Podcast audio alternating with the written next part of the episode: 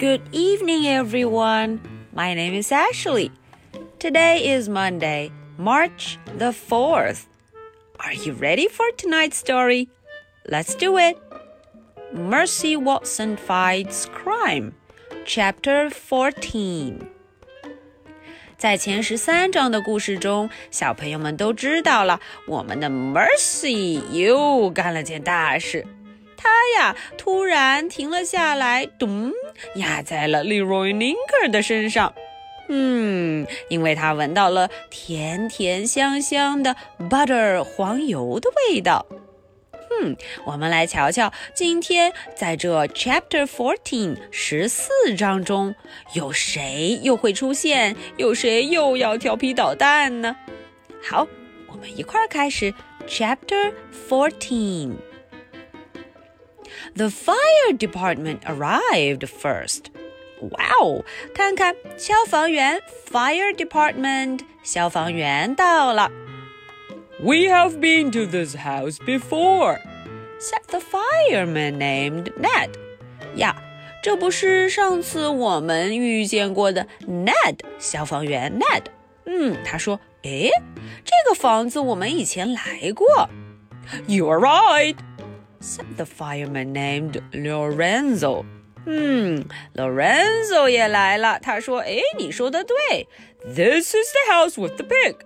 哈，这不就是那个养着一只猪的房子吗？嗯，The house with the pig and the toast said Ned. We ate toast at this house.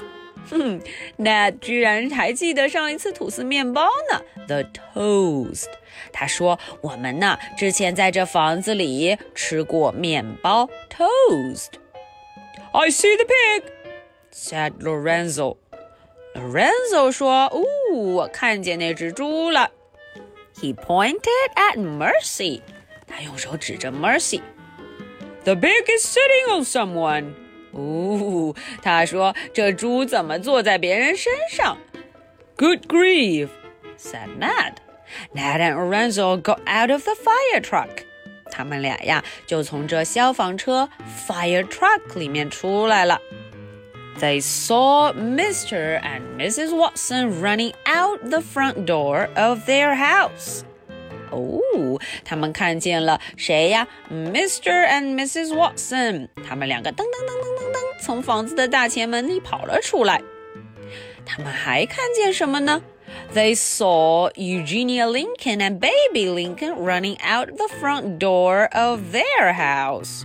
哦，还有两位老太太，Eugenia Lincoln、Baby Lincoln，他们也从房子的前门中跑出来。This is an interesting job, isn't it? said Ned.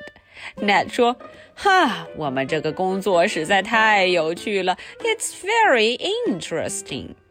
Very interesting,” said Lorenzo. 哦，很显然，Lorenzo 也同意这个说法。It is very interesting. Okay, so that is the end for chapter 14. Now, are you ready for my two questions?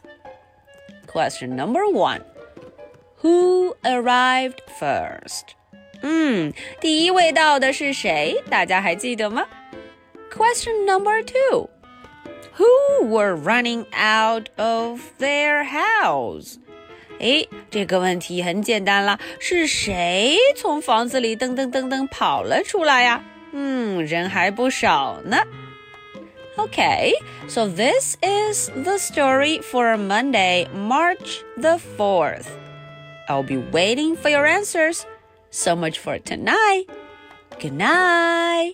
Bye.